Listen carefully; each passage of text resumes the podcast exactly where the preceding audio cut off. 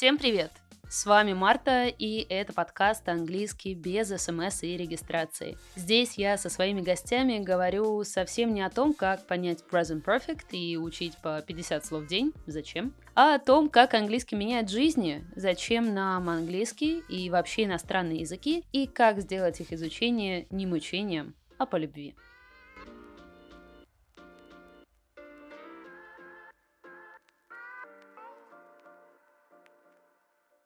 Сегодня мы говорим о бизнесе в сфере английского, о том, как репетитор может стать владельцем языковой школы и всем ли вообще это нужно. Преподаватели получат несколько ценнейших советов о том, как вести работу еще эффективнее, а изучающие английский узнают, какой формат обучения выбрать – онлайн или офлайн, и как же найти своего преподавателя. Обо всем этом мы пообщаемся с моей гостьей, руководителем языковой школы Erin Studies, Дарьей. Даша, привет!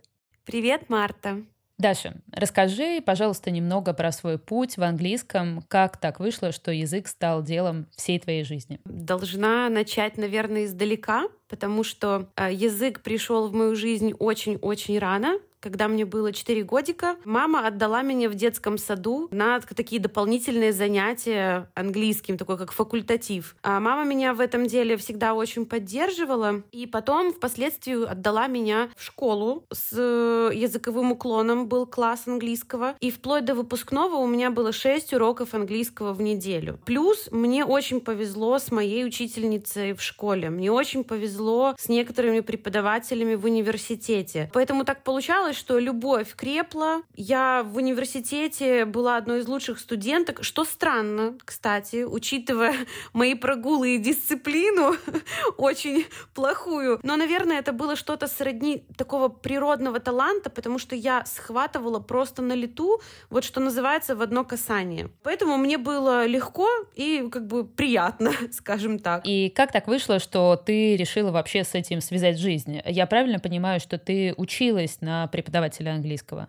Да, да, да. То есть э, ввиду такой вот приязни, ввиду того, что у меня очень хорошо получалось, э, я поступила на филфак, и уже в 19 лет у меня начали появляться первые студенты. Понятно, что мне хотелось какой-то там независимости от родителей, мне хотелось э, э, иметь собственные деньги, хотелось одеваться, тусоваться, поэтому я начала брать постепенно все больше и больше нагрузки. И с одной стороны, да, у меня были всегда какие-то деньги на личные расходы, но с другой стороны, пока мои подружки гуляли или высыпались после пар, я мчала домой и вторую смену работала на кухне у себя дома. Вот. Но мне нравилось, ученики были довольны, и впоследствии уже я пошла работать в школу, так как я была бюджетница. В школе уже все было очень плохо, потому что э, работать так, как мне хотелось, у меня уже не получалось, это было невозможно. Поэтому для меня эта история э, достаточно быстро закончилась, и я пошла на следующий этап. Я пошла работать в студии студию на аренду. То есть я уже стала такая соло-преподаватель, фрилансер. Вот, я сидела в маленьком кабинетике, э, не в центре города, на окраине, но, тем не менее, именно в этом этапе у меня начались первые пары, первые группы. Я начала вот шлифоваться как такой преподаватель именно андрогог. А как тебе пришла идея из этого маленького кабинетика сделать что-то большее? На самом деле все получалось так лавинообразно. Спрос, то есть количество желающих у меня заниматься был больше моих физических возможностей. Поэтому логично, что я сперва так думаю, ладно, вот этих в пару, может, объединим. Вот эти вот и так пришли муж и жена, например, э, в паре заниматься. Вот эти попросились там мини-группу подружки, э, собрались три человека. И вот таким образом все как-то само остановилось на рельсы. То есть я не скажу, что я очень много сил вкладывала, чтобы там искать учеников или чтобы думать над организацией их там в группы. Нет, все получалось очень естественно, и я себя в этом чувствовала очень комфортно. Я правильно понимаю, что несмотря на то, что репетиторство переживает сейчас просто какой-то бум, у тебя сложилась ситуация такая, что спрос превышал намного сильнее предложение, соответственно, ты решила собрать команду из э, единомышленников, преподавателей, которые тоже могли бы помогать другим на их пути? А, ну, примерно так, да. Я скажу, что э, если говорить вот про ту ситуацию, когда начала оформляться идея открыть школу, был предварительный такой бэкграунд у этой истории. Мы с тобой уже разговаривали, да, что вот у репетиторства такой сейчас мощный рост, пик, но в этом пике я видела как э, хорошие стороны, так и негативные. И, например, я начала замечать такую тенденцию, нехорошую, что многие преподаватели начали ставить на первое место в списке своих профессиональных достижений проявленность, количество подписчиков, и только потом на третьем, на десятом месте методический бэкграунд. К чему я это говорю? Что очень много студентов ко мне приходили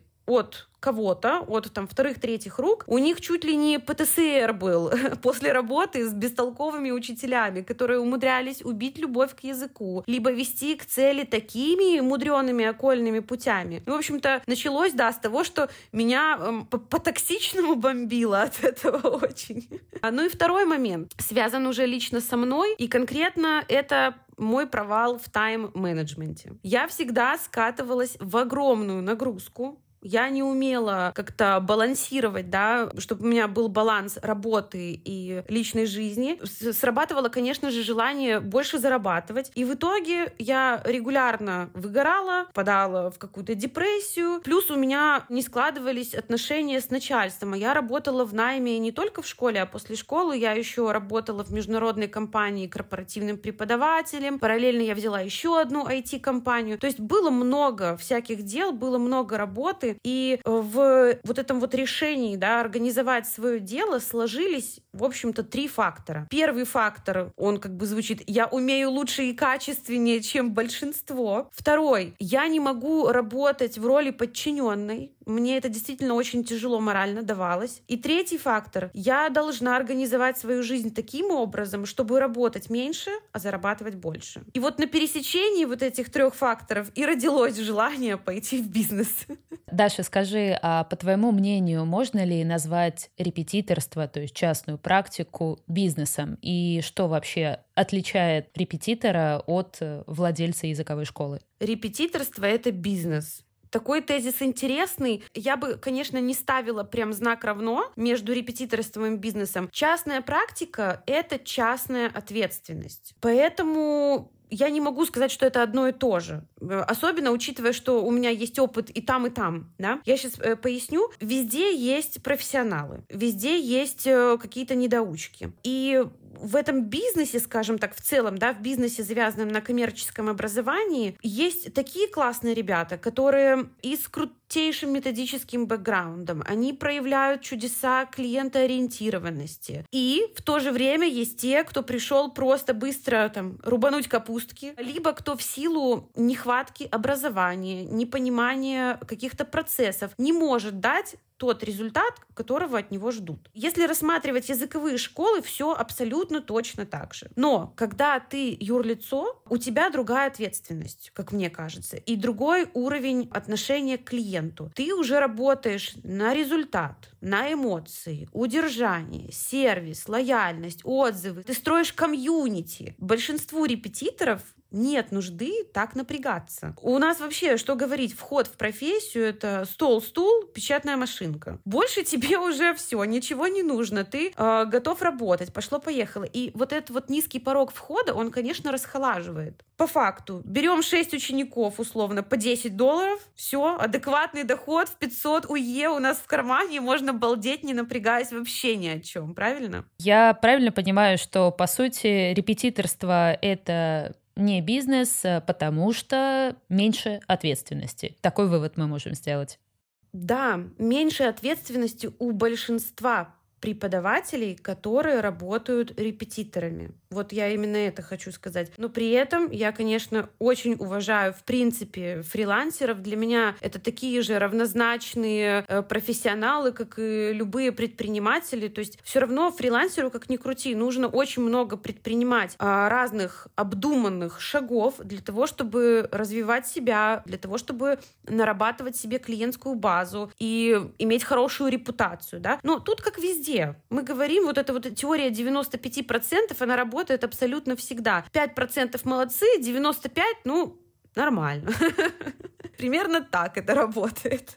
Даша, в свете событий последних примерно трех лет э, онлайн-образование стало невероятно популярным. Почему все же твой фокус на офлайн формате? Я брестская девчонка.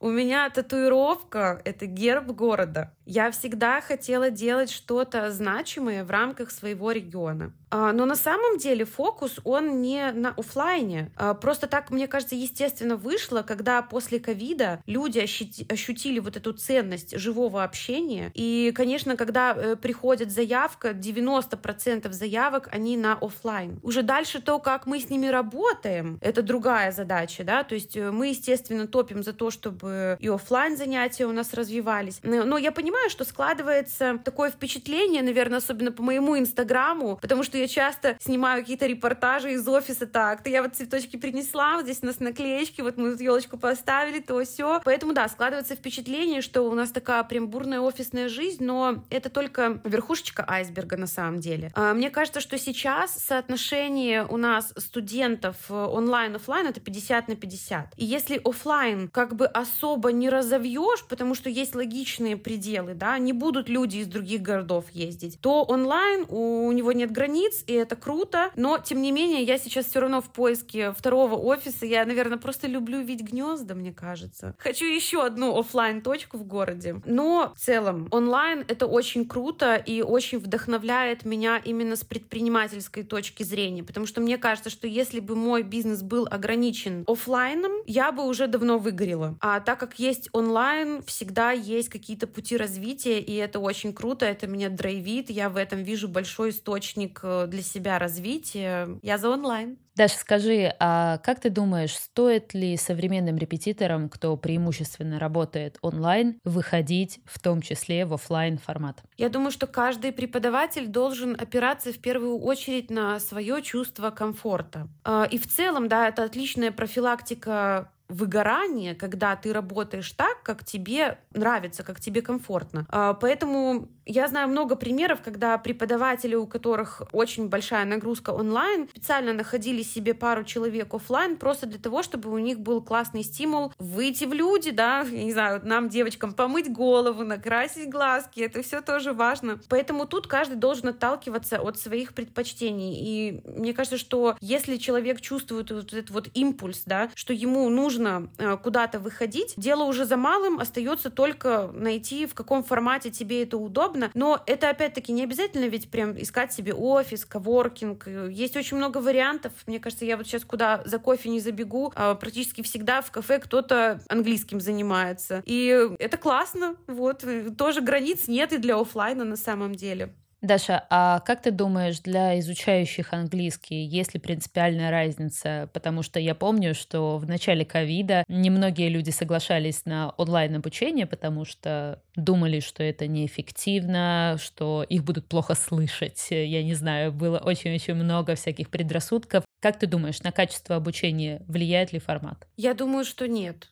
Абсолютно нет. Я вижу одинаково успешные или неуспешные истории и в онлайн-пространстве, и в офлайн. Всегда все зависит только от того, как работают участники процесса, да, то есть преподаватель и ученик. Если есть дисциплина, если есть регулярность, если у преподавателя есть необходимые знания, умения и навыки, как донести информацию, то абсолютно неважно. Вы можете хоть по вайберу созваниваться, хоть по телеграфу. Эти уроки будут иметь ценность и будут вести к результату. То есть залог успеха в качестве работы преподавателя. Да. Как ты думаешь, а кому подойдет формат работы с репетитором, а кому лучше обратиться в языковую школу, и есть ли вообще принципиальная разница именно для учащихся? Честно говоря, я не думаю, что есть хоть какая-то разница. Тут все, на мой взгляд, базируется на запросе студента. И я встречала много разных людей в жизни, и могу теперь абсолютно уверенно выделить две категории. Есть категория людей, которые никогда не пойдут учиться в школу, а есть категория клиентов, которые, наоборот, доверяют доверяют только бизнесу. И это нормально. Если говорить лично обо мне, то я из тех людей, кто себе в преподаватели, наставники выбирает личность. То есть мне важно, какой человек со мной взаимодействует. И обычно я тянусь к тем специфическим чертам, которые отзываются во мне, либо которых мне не хватает. Например, я вот сейчас в Инстаграме наблюдаю за преподавательницей одной, я очень хочу с ней подтянуть свое произношение. И я вот смотрю на нее, я понимаю, что я хочу только с ней работать. И тут та самая ситуация, что если бы она работала в какой-то языковой школе, я бы пришла в эту языковую школу и сказала, пожалуйста, запишите меня э, к этой замечательной женщине. А если бы она была фрилансером, я бы стучалась к ней напрямую и говорила, пожалуйста, возьмите меня в ученицы, очень хочу конкретно к вам. Тут уже зависит, понимаешь, от того, где, где работает, в каком формате работает учитель. Я за крутым специалистом пойду куда угодно. То есть можно сказать, что то же самое касается всех изучающих английский. Каждый выбирает по своим потребностям, и, по сути, разницы нет, где ты будешь учиться, лишь бы был результат. Конечно, конечно. Вообще, за что платят студенты учителям, неважно, школе или учителю, всего лишь за два момента, за результат и за эмоции. И если они получают и то, и другое в конкретном месте или у конкретного человека, вот там они и будут. Все, все очень просто. У меня созрел вытекающий вопрос. Какой совет или советы ты бы дала начинающим репетиторам, либо преподавателям, даже, кстати, неважно, языков или чего угодно? В первую очередь, конечно же, качать методику, как мышцу, каждый день. И очень много пробовать разного. Искать тот формат работы, который заряжает. Например, я успела попробовать и корпоративное преподавание, и работу с детками, и с подростками, и подготовку к централизованному тестированию, и, естественно, там коммуникативный английский, и English for specific purposes, да, когда я обучала там и юристов, и врачей. И вот это вот все помогло мне прийти к тому, что меня заряжает больше всего. Разнообразие этих форматов работы отшлифовало меня как специалиста и помогло мне обрести свой путь. Поэтому в первую очередь, да, конечно же, искать, искать и не сдаваться, да, то есть найти тот самый формат, в котором тебе будет комфортнее всего. А потом уже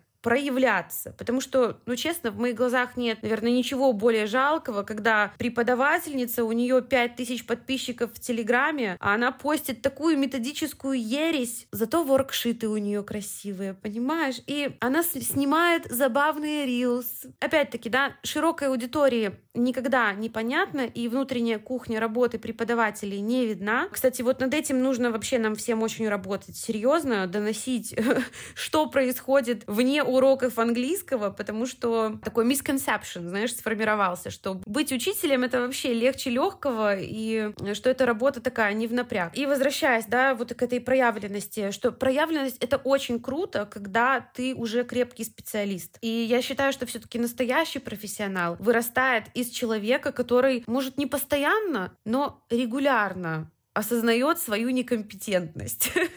И я здесь имею в виду, конечно, не то парализующее такое состояние, которое не дает работать, не дает возможность повышать стоимость занятий. Нет, не скатываясь вот в крайности, да, синдром самозванца, он же может отлично пушить в развитии. Ты видишь свои какие-то blind spots, тебе хочется стать лучше, ты работаешь над ними. Таких людей я очень-очень сильно уважаю, да, то есть э, когда мы говорим о тех, кто еще в процессе пути куда-то движется, да, посещает какие-то там, методические встречи, разговорные клубы для преподавателей, проходит э, вебинары, семинары от классных э, специалистов. Вот такого человека я никогда даже у себе в голове не, не дам права высмеять, потому что это классные ребята, они обязательно придут к своей точке Б, в которой они будут реально очень крутыми спецами. А те, у кого синдром самозванца вообще ни разу в жизни не проявлялся, это немножко другая история. Возвращаясь возвращаясь к моим словам, которые я говорила в начале, да, что у меня приходили студенты с ПТСР после таких. Вот, вот это вот явление хотелось бы, конечно, минимизировать. Я правильно понимаю, что Вообще развитие преподавателя в том числе может быть хорошим знаком для людей, кто подыскивает себе преподавателя. Однозначно, да. Я восхищаюсь теми специалистами, которые чему-то учатся и не стесняются об этом говорить, потому что может, есть такое мнение, что если я уже кому-то что-то преподаю, то я должен, знаешь, делать такую э, мину, что как бы все, я уже самая классная, уже извините, пожалуйста, я все умею, все могу. Нет, вот как раз-таки очень большое уважение у меня вызывают те люди, кто постоянно находится вот в каком-то развитии. Тут тоже важно не перебарщивать, потому что порой мы сталкиваемся, да, с такими людьми, которые всю жизнь чему-то учатся, но делать, делать не успевают никак, потому что все никак не настроятся на нормальный workflow. Поэтому все хорошо в меру. То есть получается, что первое, на что стоит обратить э, внимание человеку при поиске преподавателя, это на то, развивается ли он. А на что бы ты еще посоветовала посмотреть, как правильно вообще выбрать себе учителя? Это очень хороший вопрос. Я думаю, что, конечно, сейчас лучше всего помогает э, какая-нибудь социальная сеть, тот же Инстаграм. Но при этом человек, который не сведущ, повторюсь, во внутренней кухне, заходит на страничку, видит, например, там э, пост э, с названием там, «Кейс Маши от B1 до C1 за три месяца». Классно звучит? Классно. А это конкретный пример, который я взяла из реальной языковой школы, которая мне попалась на глаза буквально 4 дня назад. Понимаешь? И человек читает вот этот вот пост и думает, вау, круто, и мне надо, мне туда надо, и идет туда, и учится. Так вот вопрос, а как тогда выбрать, если мы не знаем, кому доверять? Именно поэтому классные специалисты, классные преподаватели должны вести, еще раз говорю, да, должны вести огромную просветительскую работу и объяснять, сколько часов на это требуется, какие мифы существуют, да, потому что, к сожалению, вот эта мифология, она очень крепка. Поэтому выбрать по Инстаграму себе преподавателя, это очень сложно. Я считаю, что единственный жизнеспособный вариант выбора преподавателя — это искать по отзывам своих знакомых и смотреть, в какие сроки был получен результат, как проходили занятия, как себя человек этот чувствовал на занятиях. И только брать в расчет вот конкретные кейсы из э, жизни своих знакомых. То есть сарафанное радио до сих пор работает лучше всего с обеих сторон, как для преподавателей, так и для ищущих специалиста. Однозначно. Однозначно, да. Сарафан рулит. Сарафаны и платья. Да. Даша, спасибо тебе большое, что поделилась, что рассказала. Мне очень приятно всегда с тобой общаться, приятно тебя слушать. В твоей голове столько классных идей, и так ты это сочно и хорошо рассказываешь. И я уверена, что нашим слушателям это было полезно. Полезно как преподавателям, так и тем, кто изучает английский или хочет изучать английский, либо просто думает о том, чтобы изучить английский. Скажи, может, у тебя есть какие-то, так сказать, заключительные слова по теме нашего разговора? Вообще, меня очень часто просят совета, связанного с английским языком, и до сих пор иногда спрашивают такие наивные вопросы. Даш, ну как думаешь, надо все-таки выучить английский мне? Ну как вот ты считаешь? Поэтому я сейчас хочу ответить всем и сразу, раз и навсегда. Однозначно учить английский нужно обязательно. На примере того, что я работаю в школе как и маркетолог да, собственного проекта, и я сейчас активно развиваю инфлюенс-маркетинг. Я общаюсь с блогерами, со многими инфлюенсерами и успешными людьми. И с чем я сталкиваюсь? Что все люди, которые меня восхищают, и все люди, с которыми мне реально хочется строить продуктивные взаимодействия на уровне школа-блогер, они уже очень круто знают английский. Какой мы можем сделать из этого вывод, да? Что действительно любой человек на пути к успеху, как бы то ни было, но он подходит к точке, где ему реально нужно знать английский язык. Далеко не будем ходить, вспомним пример Насти Евлеевой в передаче «Орел и решка». Наверное, многие помнят такую смешную нарезку, как она пытается говорить по-английски, и очень плохо получается. Да, она там первое время вообще не бельмеса, но с ростом ее популярности, с ростом ее вообще активности, да, как блогера-инфлюенсера, когда она поняла, что в определенные круги невозможно попасть, даже не имея английский язык, она очень шустро за него взялась. И сейчас я не слежу совершенно за ее жизнью, да, но где-то все равно мне попадаются кусочки каких-то ее интервью, и я вижу, что она уже очень неплохо знает английский. То есть все, что я могу здесь сказать, да, ребята, не рассчитывайте, что э, случится какое-то чудо, и вам, ну вот всем нужен, а вам не нужен английский.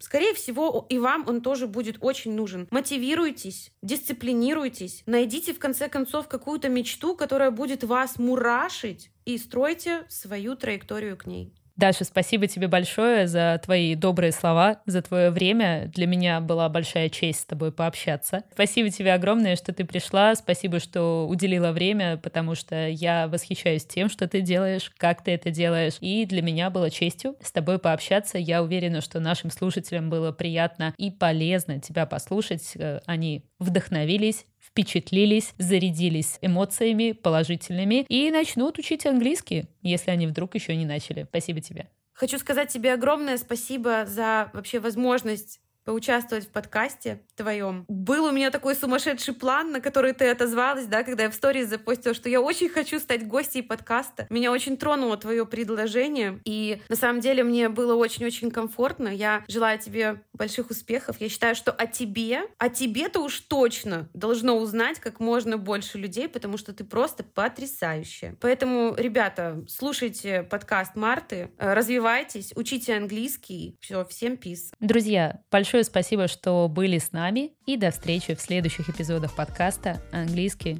без СМС и регистрации».